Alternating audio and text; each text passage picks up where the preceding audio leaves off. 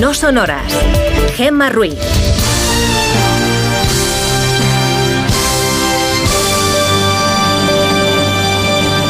Son las 5 y 6 de la mañana, las 4 y 6 en Canarias. Buenos días.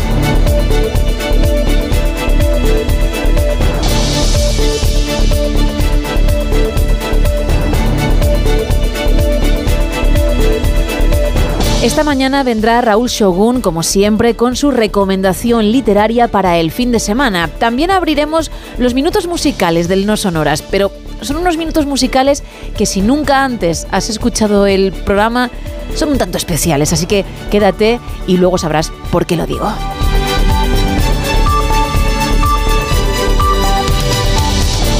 Y también, como cada mañana, repasaremos la actualidad, una actualidad que arranca ya con la previsión del tiempo para hoy y para el fin de semana, Isa. Pues sí, Gema, otro día más que hay que hablar de los avisos que tienen activados la Agencia Estatal de Meteorología en el litoral cantábrico y en las costas gallegas. Avisos naranjas, en este caso, por olas que pueden alcanzar hasta los 7 metros. Y por la tarde se ampliarán esos avisos al interior de Pontevedra y noroeste de A Coruña por precipitaciones. Va a ser un viernes de cielos muy cubiertos en el tercio norte peninsular, incluso en nuestra querida Benasque se espera que por la mañana nieve un poco. En el resto de la península será un viernes de cielos despejados. En el área mediterránea, sobre todo, disfrutarán bastante del sol, así como en gran parte de Andalucía. Y antes de pasar a las temperaturas, desde la EMET avisan de bancos de niebla matinales en la mitad sur, así que mucha precaución en la carretera. Hoy volveremos a notar cómo suben de nuevo los termómetros máximas de 21 en Córdoba y, en Barcelona, de 24 en Murcia y Gran Canaria, 17 en Ourense y 10 en Soria. El sábado paraguas necesario en el área cantábrica y cielos nubosos en el resto del país, pero sin llover. El domingo se estabilizará un poco el tiempo, lloverá en el norte, será débil y el sol se dejará ver algo más que el sábado. Eso sí, las temperaturas volverán a estar con máximas cercanas a los 20 grados, incluso llegando a los 28 en Alicante. Gracias.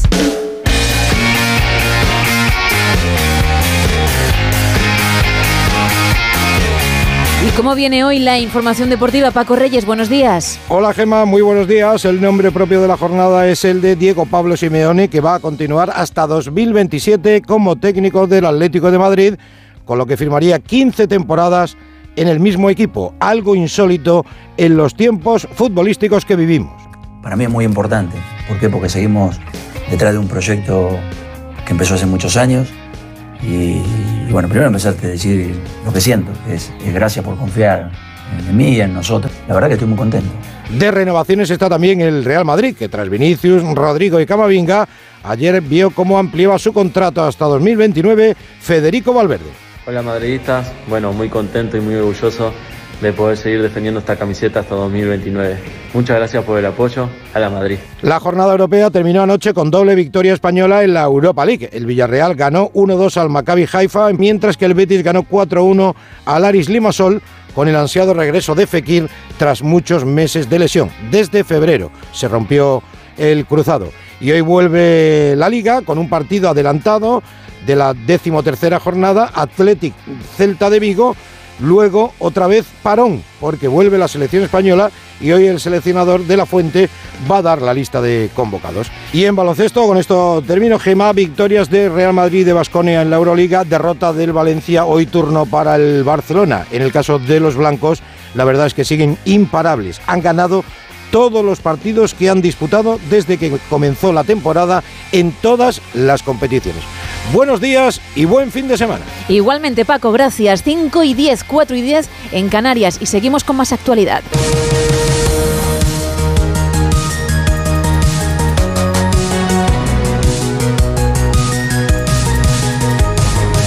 Llegó el día. Ayer se anunció el acuerdo entre PSOE y Junts. En él, el Partido Socialista se compromete a poner en marcha una ley de amnistía que incluya los posibles casos de judicialización de la política, conocidos también como casos de lofer o guerra política judicial, y crear la figura de un relator. Además, dicha norma debe incluir tanto a los responsables como a los ciudadanos que antes y después de la consulta de 2014 y del referéndum de 2017 han sido objeto de decisiones procesos judiciales vinculados a estos eventos. Más detalles con nuestro corresponsal comunitario Jacobo de Regoyos. En muchas partes Junts y los socialistas dicen que están de acuerdo en que no están de acuerdo, como cuando dicen los nacionalistas que van a proponer una consulta de autodeterminación y el PSOE dice que va a proponer el desarrollo del Estatuto del 2006 y del autogobierno. Sin embargo, admiten que está sobre la mesa ese referéndum de autodeterminación. En otras ocasiones, sin embargo, están completamente de acuerdo asumiendo los socialistas el lenguaje nacionalista como en el caso del lawfare. Se incluye ese término en el texto, la judicialización de la política, término que asume el PSOE dando a entender que será el Congreso quien dictaminará a quién le afecta la amnistía y no un juez. También el PSOE asume ese verificador internacional que quería el nacionalismo para hacer un seguimiento de todo el proceso y abrir incluso ese debate sobre el referéndum. Otra cosa en la primera parte del texto en la que coinciden es que se asume que el conflicto tiene su origen no solo en la sentencia del estatut, sino en una demanda del PP de esta sentencia que se ve señalado por ambas partes signatarias como el verdadero culpable de este, repetimos, conflicto porque es el término que se recoge. La parte económica está todavía pendiente de negociación, pero los enunciados pesan por sí mismos. Recaudación del 100% de los impuestos que se pagan en Cataluña, autonomía financiera, promover el regreso de las empresas que se fueron. El PSOE se compromete además a garantizar la participación directa de Cataluña en las instituciones europeas y otros organismos y entidades internacionales. ¿Y qué es lo que obtiene el PSOE? Uno, el voto a favor de los siete diputados de Junts para formar gobierno en España y contribuir a la estabilidad de la legislatura, siempre que se cumpla lo que estima Junts. Tras el pacto y en su comparecencia, Puigdemont le dejó claro a Pedro Sánchez que la legislatura dependerá de si hay avances y cumplimientos de los acuerdos, Jacobo. Han sido más de 25 minutos de monólogo seguido de Puigdemont, en el que ha hablado de conflicto, de injusticia, de represión, de decretos de nueva planta, que es donde ha fijado el comienzo de todo lo malo. Y una amenaza, si no hay acuerdos, no habrá legislatura. L'estabilitat del govern, de la legislatura, sobretot temes com els pressupostos i altres projectes rellevants, sorgirà i penjarà d'una negociació permanent que tingui resultats i que es vagin complint al llarg de la legislatura. Aquí se l'haurà de guanyar acord a acord. Sense acords, sense el compliment, la legislatura no té cap recorregut. Está muy satisfecho el expresidente catalán de que habrá una tercera parte que garantice los acuerdos. Esto es nuevo y aunque dice que no hay entusiasmo en las relaciones PSOE-Junts, asegura que nadie podrá acusarle de no intentarlo. Luchará acuerdo por acuerdo, uno a uno. En la sala de prensa había una veintena de cámaras de televisión y más de 100 periodistas en solo 63 metros cuadrados. Mucha gente, pero mucha menos prensa internacional que cuando llegó aquí hace seis años. Las asociaciones judiciales se revuelven contra el lawfare que recoge el acuerdo. Las referencias a una supuesta persecución judicial han encendido las alarmas de todos los colectivos de jueces, incluido el progresista, juezas y jueces para la democracia. Ayer María Jesús del Barco, presidenta de la Asociación Profesional de la Magistratura y decana de los Juzgados de Madrid, estuvo en los micrófonos de la Brújula con Rafa Latorre para hablar de ello. La semana pasada sacamos el día 1 un comunicado, eh, solamente la Asociación Profesional de la Magistratura, eh, ante nuestra preocupación por la ley de amnistía. Ahora que hemos visto el acuerdo, creo que nos quedamos cortos en nuestra preocupación. Es gravísimo lo que hoy hemos leído. Afecta a una serie de ámbitos que no tienen encaje constitucional de ninguna forma.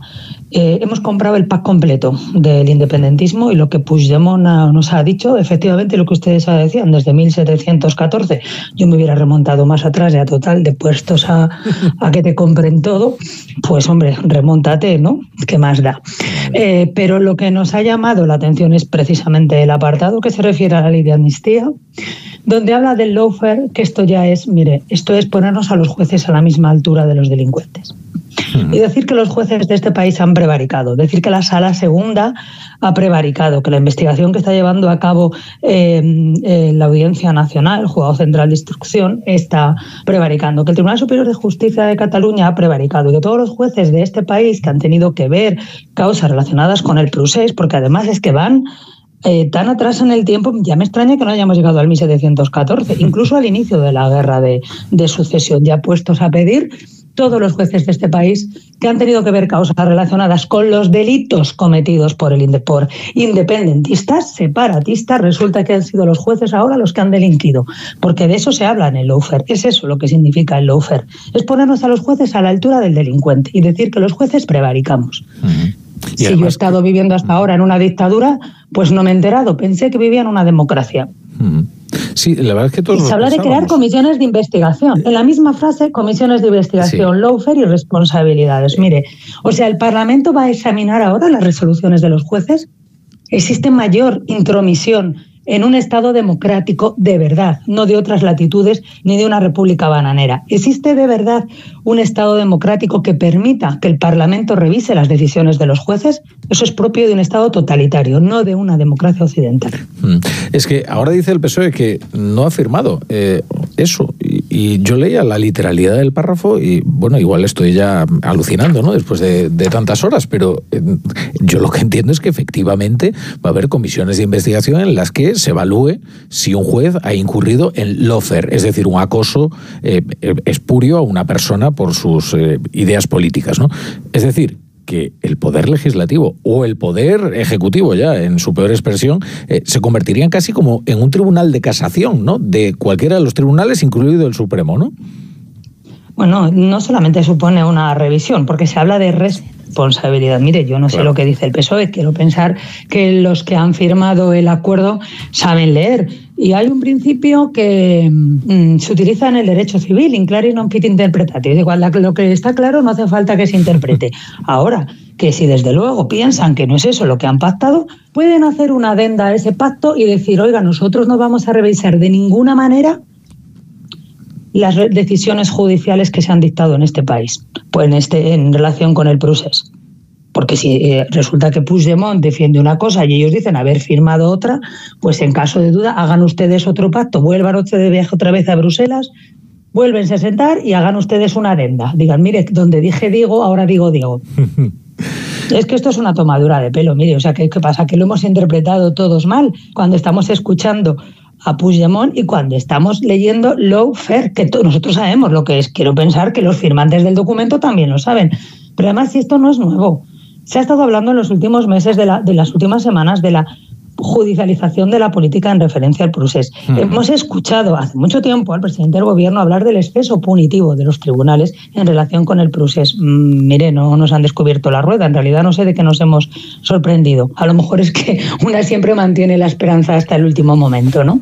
Pedro Sánchez ve segura su investidura, pero el PNV dice que el acuerdo no está cerrado y que siguen negociando. Onda Cero País Vasco, Irache de la Fuente. A Pedro Sánchez le bastaría una abstención de los cinco diputados del PNV para volver a la Moncloa, pero según los gelchales, el acuerdo aún no está cerrado. Aseguran siguen volcados en las negociaciones y hablan de discreción total mientras no haya novedades relevantes. Discreción sobre todo en el contenido de lo que está encima de la mesa y es que el PNV siempre se ha mostrado favorable a un acuerdo de investidura y también a uno de legislatura, uno de largo recorrido en el que el Gobierno central se comprometa a evitar de nuevo los incumplimientos de esta pasada legislatura. Y ahí estaría la negociación. El PNV exige la culminación de la transferencia pendiente del estatuto y agilizar el traspaso de la gestión del régimen económico de la seguridad social.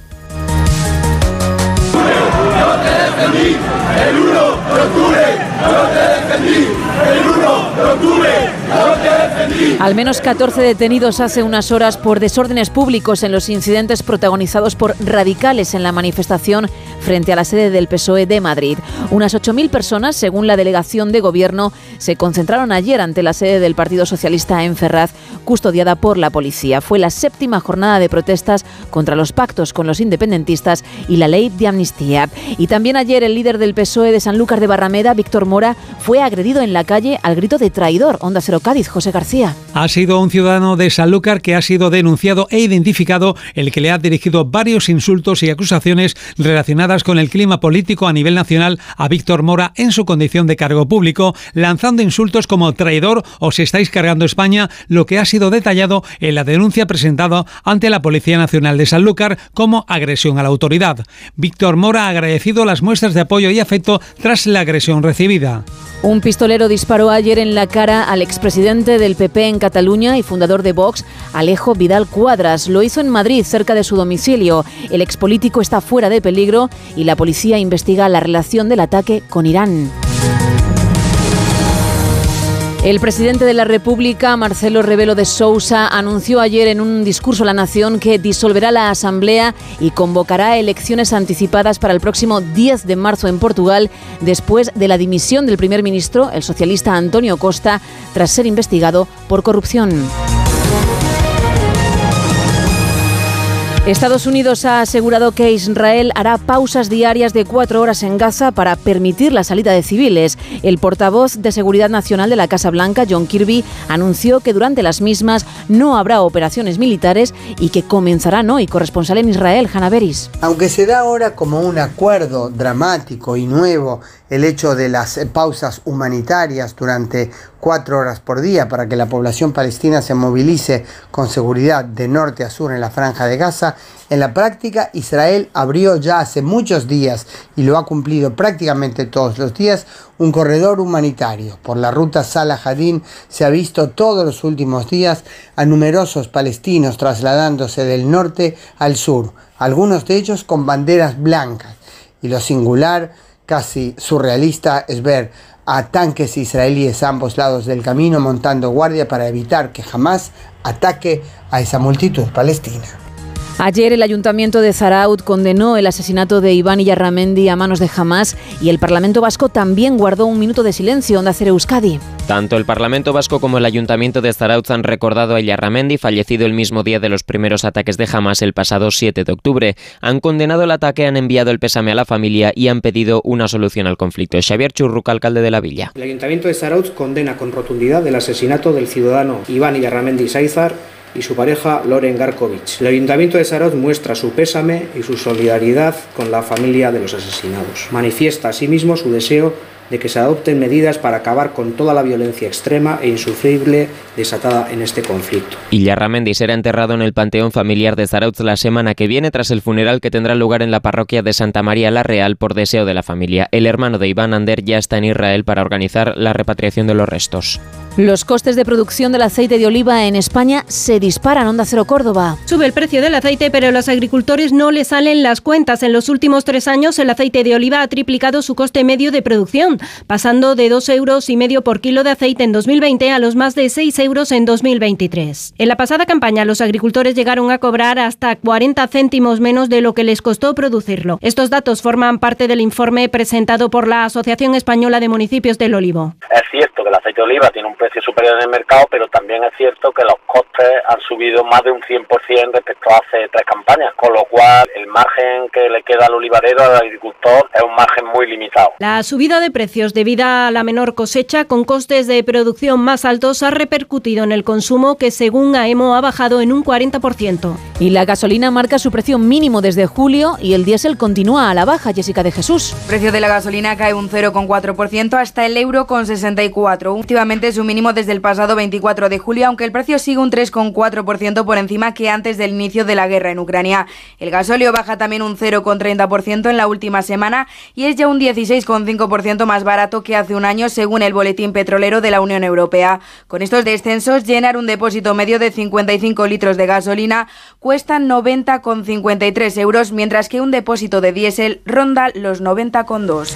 La reina Sofía inauguró ayer el Congreso Nacional de Alzheimer que se celebrará en Gijón hasta el sábado y donde expertos y asociaciones de afectados se reúnen para abordar la lucha contra esta enfermedad. Onda Cero Asturias. Curar el Alzheimer no es una posibilidad realista en estos momentos, pero en breve podrían estar autorizados varios fármacos en los que los especialistas tienen puestas muchas esperanzas. El presidente de la Sociedad Española de Neurología, José Manuel Lainez, ha destacado en el Congreso Nacional que se celebra en Gijón que se ha avanzado mucho en el tratamiento y diagnóstico de una enfermedad que suma 40.000 nuevos enfermos al año en España.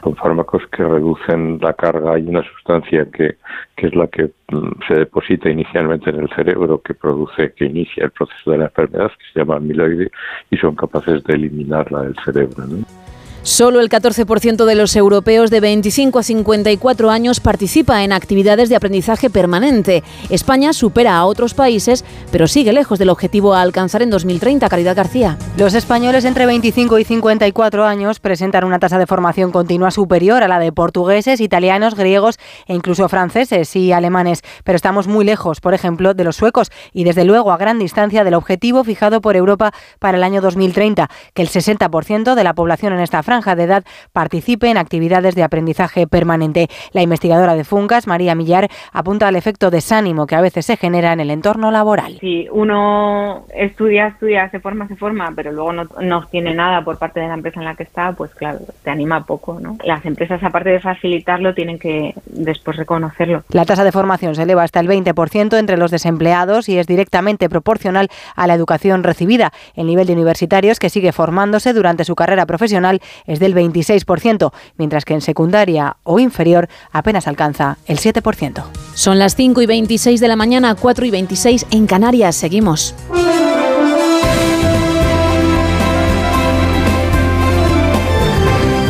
Muy buenos días, Miguel Ondarreta. Hola, Gema, ¿qué tal? Buenos días. Ya llegó el acuerdo, ¿no? Ya hay cositas que contar. Adiós a lo inminente porque ya está aquí. y tanto, y tanto. Mira que, que hemos venido especulando estos días, como han hecho todos los, Sí. los periodistas, sobre todo los que han tenido que estar en Bruselas, acostumbrados a esas jornadas maratonianas de los consejos europeos.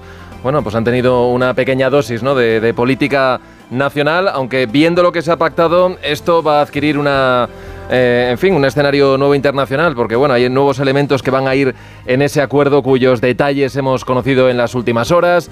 Ayer se firmó, aunque no lo hemos visto porque las cámaras no lo recogieron, eh, ese acuerdo de cuatro páginas entre el Partido Socialista y Junts. Hubo después comparecencias eh, de Santos Cerdán, el negociador del Partido Socialista, número 3 del PSOE, que ha estado allí durante los últimos días en un hotel de Bruselas, prácticamente acantonado, sin moverse. Y también vimos la comparecencia de Carlos Puigdemont, muy satisfecho porque prácticamente de lo que dijo, todo ha quedado plasmado en ese documento. Nos falta saber la letra pequeña eh, de la ley de amnistía, porque el acuerdo está ahí, eh, está, está impreso, pero hasta que no se registre en el Congreso no vamos a, a conocer los detalles. Lo que sí iba en ese acuerdo fueron, entre otras cosas, bueno, además de la amnistía, eh, iba impreso ese concepto del lawfare, que lo que va a hacer es ampliar el número de beneficiados. Ya sabes que ese concepto tiene que ver supuestamente con la persecución judicial injusta, otras causas que no estuvieron directamente relacionadas con el procés. Decía ayer Santos Cerdán que no se ha pensado en nombres concretos, pero lo que sí que hace, digamos, es ampliar el paraguas de los potenciales beneficiados.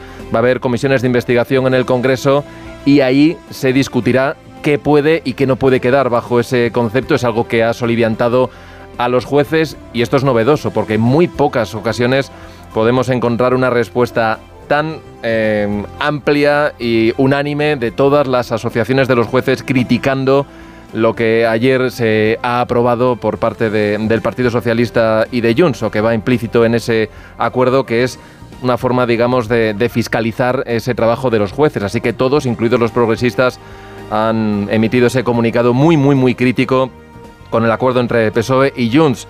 Hablo de jueces, pero también hablo de fiscales, de abogados, de catedráticos, de profesores, es decir, hay bastante ruido de fondo para ver cómo queda plasmado este acuerdo. También se ha asumido esa figura que venía reivindicando desde hace mucho tiempo el independentismo, verificador internacional, es decir, que esos acuerdos, esas negociaciones tendrán que ir siendo revisadas por un verificador que no estará ni en Cataluña ni en el resto de, de España, sino que estará en el extranjero. En fin, uno de los eh, logros, desde luego, que de los que ha querido destacar ayer Carlas Puigdemont y lo que trae, en este caso, Santos Cerdán de vuelta a Madrid son esos siete votos ansiados que ahora ya tiene Pedro Sánchez para, eh, digamos, allanar el camino hacia la investidura. ¿Qué queda? Bueno, queda todavía hablar con el PNV, que ya sabes que suele hacerse un poquito el remolón, le gusta también tener su espacio propio y, y, bueno, también intentarán arañar algo más en esta negociación, pero bueno, ya se da por hecho que el debate de investidura será la próxima semana, seguramente a mitad de semana, miércoles, jueves. Así que bueno, eso, eso es lo que tenemos eh, en lo político. Reacciones las hemos tenido de todos los colores. eh, al Partido Popular esto les, les significa o les supone la, la humillación del Estado y lo que ya adelantan es una movilización todavía más amplia en las calles. Ayer Feijóo hablaba de que esa movilización tiene que ser muy firme, pero muy serena. Lo decía también al hilo de lo que hemos vuelto a ver en las últimas horas en el caso de, de Madrid, donde ha vuelto a haber algunos disturbios. De nuevo por ahí los, eh, los radicales. Ha habido más gente que en las últimas concentraciones y el número de detenidos solamente en Madrid ha sido de 14 personas. Así que bueno, hay un poco de preocupación por lo que puede pasar en los, en los próximos días. Así que así viene el, clima político en el día de hoy en el que habrá que analizar mucho todo lo que se ha firmado y desde luego es un buen día también, además de escuchar eh, la radio para leer la prensa porque uno puede encontrar análisis totalmente contrapuestos en función de a qué medio vaya a acudir. Así que es interesante hoy saber cómo lo reflejan los medios. En el plano internacional, seguimos pendientes de la situación en Oriente Próximo. Parece que Israel ha cedido a que haya, digamos, pausas de al menos cuatro horas para que pueda haber corredores humanitarios o que aquellos que se han quedado en el norte puedan ir al sur. Y bueno, y Portugal, que sabemos que irá finalmente a elecciones en el mes de marzo después de esa dimisión de, Costa. Y como es viernes, siempre me gusta destacar que tenemos Cultureta a partir de las 11 y hablarán de una peli, no sé si la has visto, bueno, todavía no, la de David Fincher, de Killer, que son de esas que te tienen ahí atado a, la butaca. Pero caerá. Así que bueno, habrá que escucharles a partir de las 11. Luego ya disfrutar del fin de que ya lo tenemos ahí. Pues tú igual, ¿eh? Ah, que lo pases muy bien. Se nos da muy bien eso, somos profesionales del fin de semana. Exacto. Gracias, Miguel. Venga, hasta luego, chao. chao. Son las 5 y 31, 4 y 31 en Canarias. ¡Paren las Vale, ya pueden arrancar.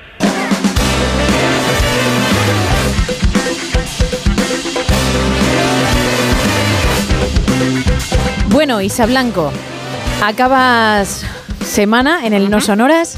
Como decía Ondarreta, comienza el fin de. Así que, ¿cómo lo vamos a hacer?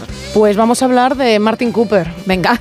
Por ejemplo, ¿no? Exacto. Pues es un ingeniero al que le debemos mucho y al que le podríamos también tirar de las orejas porque su invento nos ha traído más de un problema. Uy. El señor Cooper está detrás del primer teléfono de la historia. Mm. Fue la primera persona en conseguir realizar una llamada con un teléfono móvil.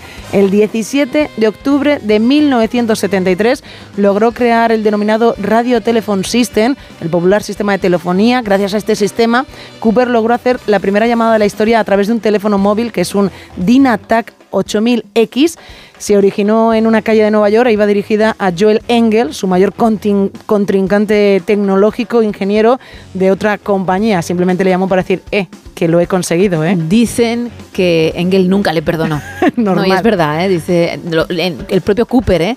También lo dijo en alguna ocasión. Creo que, le sentó demasiado mal como para decir, lo dejo, lo dejo pasar. Sí. Bueno, pues esta, este teléfono era de todos menos cómodo, menos cómodo. O sea, no es como el que tenemos a día de hoy, obviamente. Ni un ladrillo, era mucho más. Pesaba más de un kilo, medía 33 centímetros de largo y casi 9 centímetros de grueso. Eh, solamente ofrecía 30 minutos de conversación. Además, necesitaba 10 horas. 10 horas para cargarse y poder usarse luego esos 30 minutos que tenías que llamar a alguien. La compañía lo lanzó al mercado el 13 de marzo de 1983 con un precio bastante elevado, cerca de 4.000 dólares, que al cambio a día de hoy serían unos 3.750 euros, en su momento sería bastante más dinero. Un año después de su lanzamiento, cerca de 300.000 personas en el mundo poseían un Dynatac 8000X. Y otro dato, el 3 de diciembre de 1992 tuvo lugar otro gran evento. Se envió el primer mensaje de texto de la historia. Un desarrollador de, de Vodafone se lo remitió al director de la compañía Richard Jarvis durante la fiesta de Navidad y le puso feliz Navidad. Hombre, mira, por lo menos, dadas las fechas. Sí, sí, Qué detalle, ¿no? Qué, qué educación. Estuvo muy bien. La popularización del teléfono móvil no empezó así el auge hasta los años 90. En los años 90 se situaba cerca de 11 millones de personas los que lo tenían. A día de hoy se cree que el 68% de la población mundial tiene un móvil. 5.000 millones de personas. Gracias. De nada. Pero no te vayas. Vale.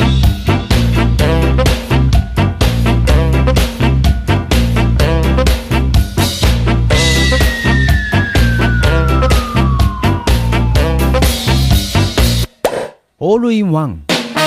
Bueno, esta sintonía que por cierto es muy pegadiza y uno la tararea y además baila con ella, indica que se abren los minutos musicales en el No Sonoras, que vamos a pinchar artistas que tienen sus maquetas, algunos incluso sus álbumes publicados, pero necesitan más. Sí, ¿por qué?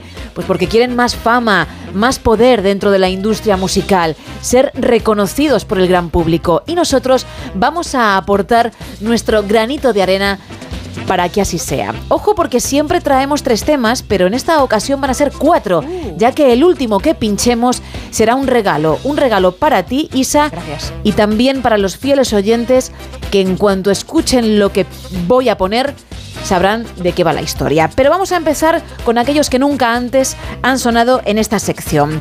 Nuestro primer candidato no es uno solo, mm, al menos según el nombre, porque se llama Supermain Productions, con lo cual tiene un equipo detrás y además no le han dado ni media vuelta al nombre, tal y como se llama la empresa, así se llaman ellos. La canción More Than Enough, es decir, más que suficiente. Y a mí, ahora me dirás tú, ¿vale? Me recuerda un poquito a Prince. Su voz, ¿eh? No el estilo musical. Vale, vale. Vamos a esperar. Madre mía, qué inicio, ¿eh? Nos lo va a regalar, ¿eh? Ojo. Qué guay, ¿eh?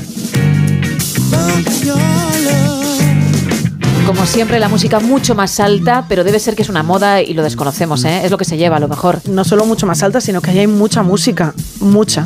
Creo que cuando le escuchas cantar, prefieres que haya mucha música, ¿no? Sí. Aunque sean miles de instrumentos mezclados. Vale. Mira, te da una pausa, te, te deja descansar.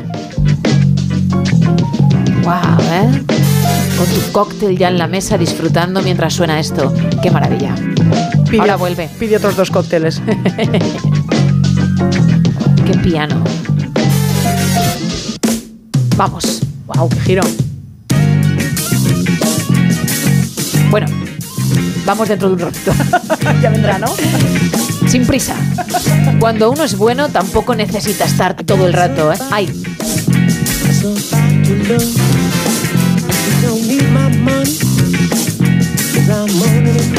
a mí me parece mm, primero que tiene una base musical espléndida, eso por supuesto, y segundo que, que su voz es relajante.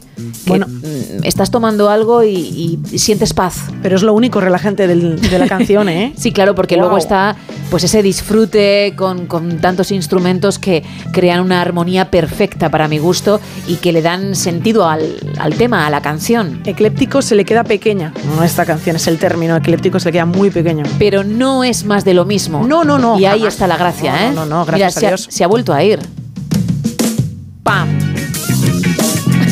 Dice poco él en la canción, ¿eh? dice muy poquito. Es que como es Superman Productions, entiendo que canta y luego se va a hacer otros arreglitos. Va moviéndose, Está ¿no? Por el, por el estudio. Un poco a todo. Bueno, pues esta primera apuesta, muy rollo Prince, está bastante bien, pero la segunda no se queda atrás. Qué bien. El nivel también es decente. En este caso traemos algo en acústico. Nos vamos, por cierto, hasta Florida. Él se llama Dan Frank. Dice que una revista, Jan Magazine, en su día dijo de este tema que vamos a escuchar que es un himno brillante. Ah, qué bien. Se titula There, allí, y suena así. I just can't seem to get near you. Bien. ¿Quién dijo qué? ¿Y por qué? Una revista, me. Jan Magazine, según él, la nombró el himno más brillante. You say and Himno. Himno.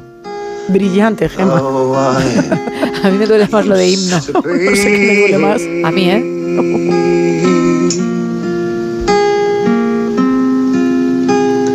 don't walk away.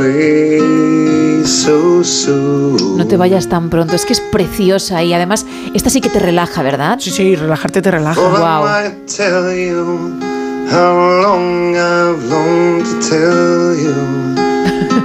A ver, el cantautor tristón, que alguno hay, tiene que ser así. Tiene no. que tener este tono, Isa. Eso te lo compro, 100%, ¿eh? Sí, sí, muy triste. Pero tan triste. Tú imagínate, claro, lo dices mm, pues porque ahora mismo no te estás imaginando a nadie. Ya. Pero alguien que te hace tilín, que coge la guitarra, que interpreta esto para ti. Imagínate que bebes los vientos por Dan Frank y estáis los dos en el porche, ¿vale? Un día ahora soleado, pero hace un rato de lluvia y a disfrutar de la canción. Voy a tomarme una cerveza.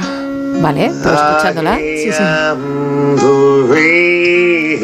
Wow, algunas nubes grises, pero esos rayos de sol que, que penetran. La hierba mojada porque, insisto, ha llovido hace un rato, pero vosotros dos en ese porche, los Frank Blanco.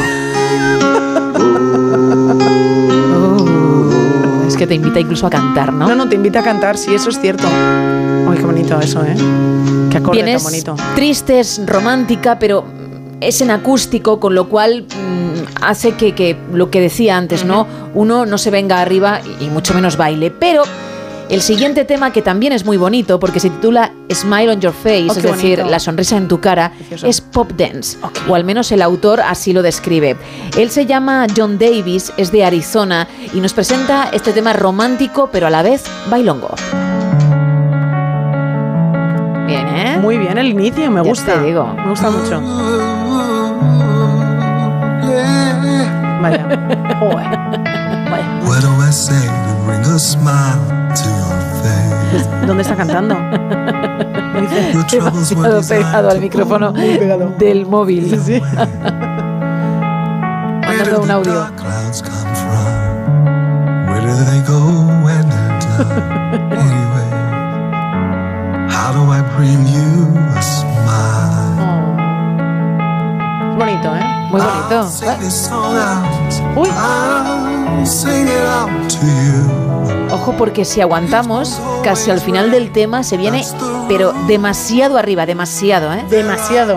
Mucho. Yo que lo he tenido que vivir, vamos a decirlo así, aunque hay muchos sinónimos para utilizar, pero vamos a dejarlo en vivir. Doy fe de ello, ¿eh?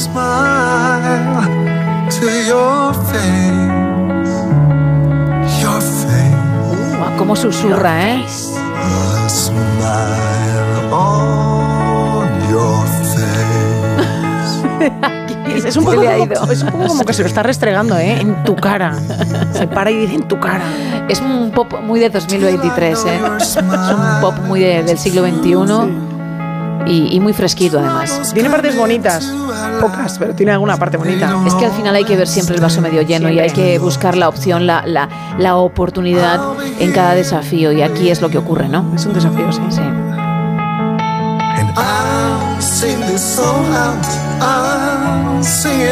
Vamos a aguantar a ver si sube y luego, por supuesto, pinchar el regalo que he prometido, ¿eh? Oh, qué bien. Sí. Qué bonita.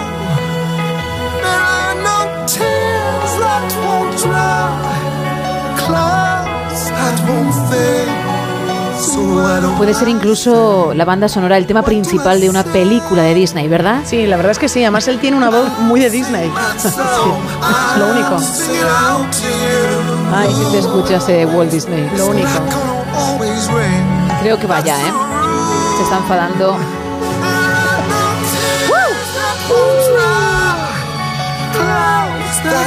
Pocahontas mirando al horizonte, ¿eh? Total. ¿Ves?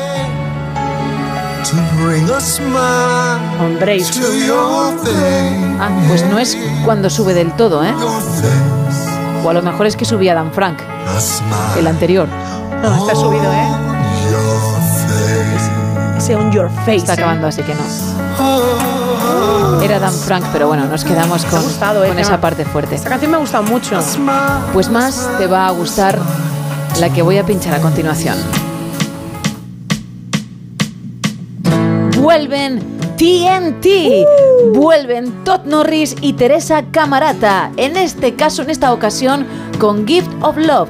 Es un dúo que pinchamos mucho, no este tema, otros en verano y regresa a No Sonoras.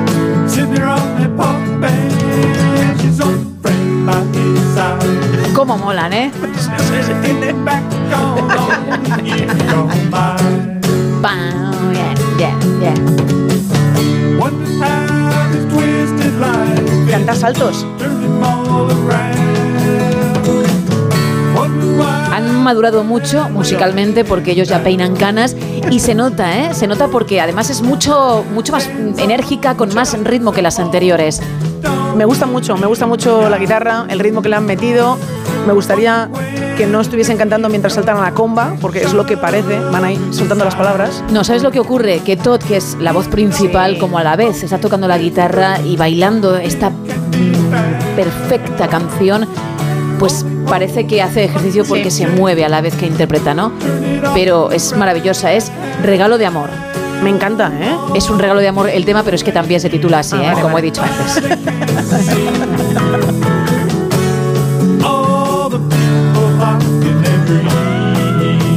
Recordemos que TNT actúan en bodas, en bautizos y en comuniones. Esto no es ninguna broma. Ellos así lo expresan, así lo comunican en, en su biografía.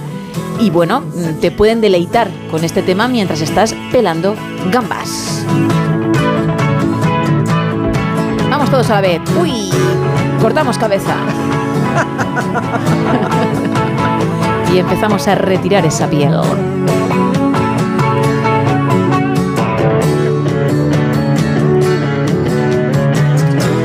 Cáscara. o la piel, yo qué sé, O si, se le- piel. si le quieres quitar parte al pollo, ¿vale? También. Si el menú, claro, incluye pollo. Bueno, pues ahí está, el regalo con el que cerramos los números uno de esta ocasión. TNT, Todd Norris y Teresa Camarata sonando en No Sonoras.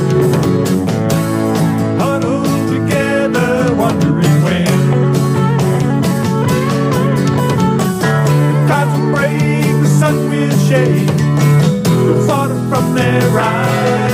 Como digo siempre, yo creo que ya es suficiente, ¿no? Vamos a cambiar completamente de tema. Son las 5 y 46, las 4 y 46 en Canarias.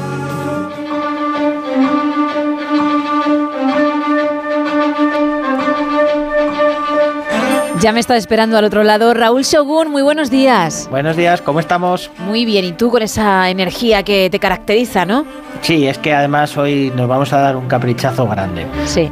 Porque eh, sí, poquito a poco esta temporada he dicho, venga, voy a colar todos y cada uno de mis tebeos favoritos, los voy a ir colando cada X. Perfecto. Pues hoy no iba a ser menos, claro. No sé si es el que está en el puesto número uno, porque entiendo que para alguien experto en la materia como tú tiene que ser muy difícil quedarse con papá o mamá.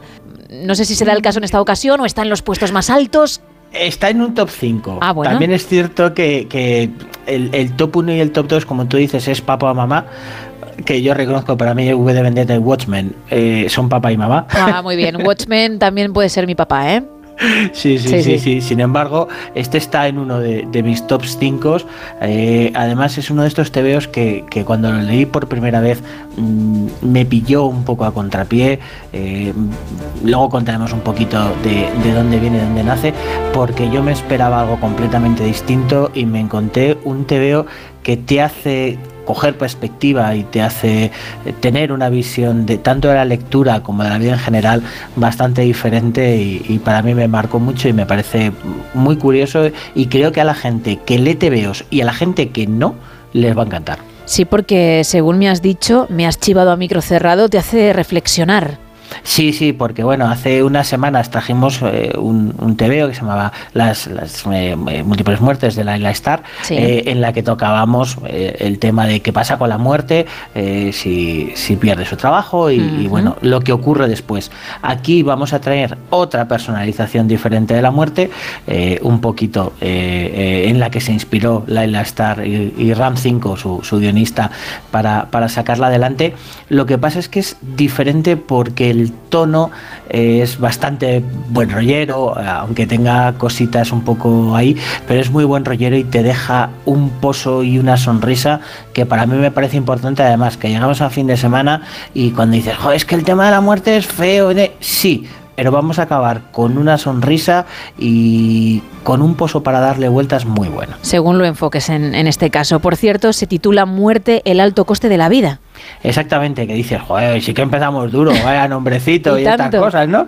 Que dices, mm, eh, pero sin embargo no es tan feo y el planteamiento os va a hacer mucha gracia, porque parte- eh, partimos de, de que la muerte, una vez cada 100 años, toca eh, y, y toma el cuerpo de un humano, Vale. ¿Vale? Alguien que acaba de fallecer. Porque su planteamiento es que si no está en contacto cada cierto tiempo con la humanidad, eh, no puede hacer su trabajo, no puede ayudarles a ir eh, del plano de la existencia a, a otro plano diferente, entonces necesita estar en contacto con ellos. Y en este caso eh, acaba de, de morir una chica, toma su cuerpo y eh, es lo que ocurre durante esas 24 horas que toma el cuerpo de esa chica. Que pasa algo, claro, conoce a alguien, vamos a decir, especial y a lo mejor le va a enseñar precisamente la muerte, la luz al final del túnel. Exactamente, porque esta personalización de, de, la muerte no es, volvemos a lo mismo, la típica de la guadaña, la que da miedo, sin, embargo, esta muerte es la que te acompaña. Eh, una vez que ya la gente que te quiere, que se queda aquí, no puede eh, seguirte, esta muerte es la que te acompaña, es tu última amiga y la que te ayuda a esa transición. En este TVO eh, conoce a un chico que está bastante deprimido, que no encuentra el sentido de la vida, que intenta suicidarse, está planteándose quitarse, quitarse de en medio uh -huh. y muerte le dice que antes de, de, quitarse de en medio, que ya que se va a morir, hacemos una cosa, me acompañas a pasar el día conmigo y si luego quieres, quieres irte, quieres quitarte, cuando yo eh, me vaya, cuando yo fallezca y deje este cuerpo, te llevo conmigo. Uh -huh. Bueno, dice el chaval, acepta, ¿Y qué ocurre durante esas 24 horas? La manera de ver la vida de muerte, el, el ver el enfoque de todo lo que hay eh, detrás, de los pequeños detalles que nos perdemos, la gente que conocemos, algo tan tonto como comerse una manzana, ¿no? En un momento determinado que cruja estas, estas rojas chulas que, sí. que a veces te gusta morder, pues ese, ese pequeño detalle te lo muestra de una manera diferente y hace que lo aprecies de otro modo. Eh, luego a, a mayores no deja de ser un TVO que eh, mejor o peor, tienes que meterle algo de aventurilla. Entonces, en este caso hay una, una chica, una señora, uh -huh. que intenta, eh, no quiere que, que, la muerte siga ejerciendo su trabajo y quiere quitarla en medio y quiere atraparla. ¿Por qué, cómo y qué ocurre con ella? Ahí sí que ya no vamos a hacer más spoilers. Claro. Con lo cual es un TVO pequeñito, que tampoco es un TVO que, que tiene apenas 100 páginas, que se lee en un suspiro y que a la gente le puede llamar la atención. Fíjate que me gusta mucho el mensaje que transmite, porque no es la primera vez que vemos algo así, incluso en capturas, porque obviamente no son memes, no es algo divertido, pero sí en, dibujitos que se hacen virales con nada últimamente y a lo mejor aparece la muerte al lado de alguien que le pide que espere un poquito más porque aún le quedan cosas por el camino y la muerte dice no, es que ya no hay más tiempo porque a lo mejor tendrías que haber hecho todo eso que ahora quieres mucho antes o haber disfrutado de, de un camino que no has disfrutado, con lo cual como lo plantea este cómic tiene muy muy buena pinta.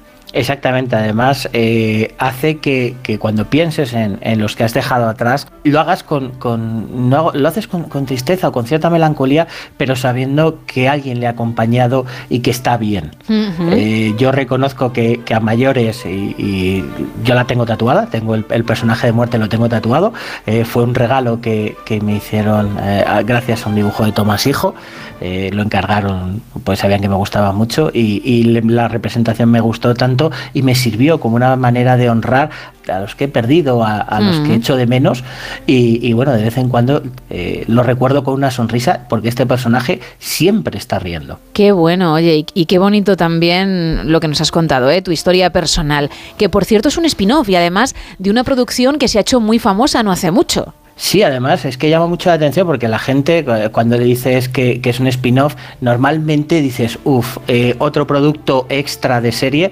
Originalmente eh, en, los cómics eh, hicieron este spin-off, ahora decimos de qué, para intentar aprovechar el éxito que tuvo. Hablamos de 1988 eh, en un principio, aunque este TVO salió unos añitos más tarde, para intentar rentabilizarlo. Hablamos de Sadman. Uh -huh. El personaje que, que, creó Neil Gaiman, que ha tenido su traslación en, en serie en Netflix, eh, que ha funcionado muy bien. La ¿Sí? verdad es que la serie a mí por lo menos me ha gustado bastante y tiene muchos detalles fieles a, a, a, lo que es el cómic. Tanto es así, por ejemplo, que el episodio de presentación de muerte en la serie es plano a plano, eh, guion a guion, conversación a conversación exactamente igual que el del TVO. El hecho de que sean fieles a los fans os gusta.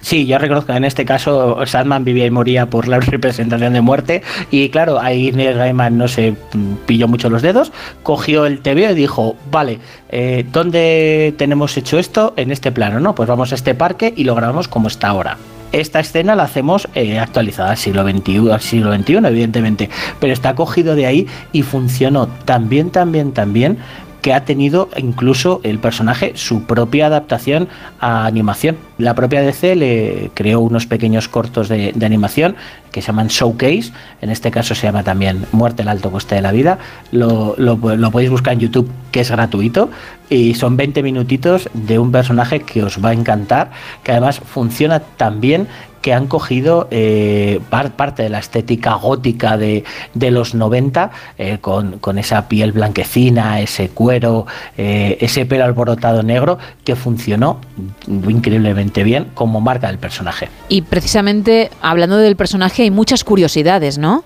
Sí, porque bueno, eh, como comentábamos, sí que eh, está occidentalizado, a diferencia de, de Laila Star, que, era más hindú. En este caso sí es occidental, pero no es occidental clásico, porque, por ejemplo, eh, tiene dibujado en uno de sus ojos el ojo de Horus, el símbolo del ojo de Horus. Y, y tiene una marca característica muy importante que es el Ankh, la cruz egipcia, con, con lo que supone ese balanceo en, tanto en la vida como en la muerte.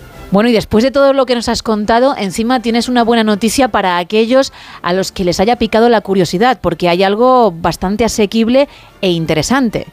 Sí, porque bueno, vale, sí que dice, ah, este nos está vendiendo la moto, no sé qué. Eh, lo he traído además a colación y para que nadie me busque excusas, han sacado una edición de los tebeos de muerte a 10 eurillos. Quien no lo coja, quien no lo lea, quien no entre en su universo es porque no quiere. Exactamente, además es un capricho que te puedes dar, eh, es muy, muy, muy recomendable, es muy de boca en boca y además una vez que lo cierres te va a quedar un pozo que vas a decir, qué raro, y sin embargo vas a estar sonriendo el resto del día y es un, ya que llega el fin de semana y, y a lo mejor dices, no sé qué hacer, no sé qué planning puedo tener, lo mejor, o si no vais a una biblioteca y queréis echarle el tiento, ir a, una, la librería y cogerlo porque 10 eurillos merecen la pena. Desde luego, pues precisamente hablando de librería, vamos a recordar la tuya para los que estén cerquita por la zona de Salamanca, pero también a aquellos que no lo están y quieren ir a la web, hacerlo vía online. Pues estamos en Salamanca, en calle Valencia 36, o si queréis echaros un vistazo a nuestra web, es www.cartenverso.com. Perfecto, pues Raúl Shogun, muchísimas gracias y ya sabes lo que te digo siempre, que dentro de unos días te volvemos a molestar. Traeremos cositas divertidas. Qué guay, así me gusta. Un abrazo. Abrazote. Tres minutos para terminar, vamos a bajar el telón, venga.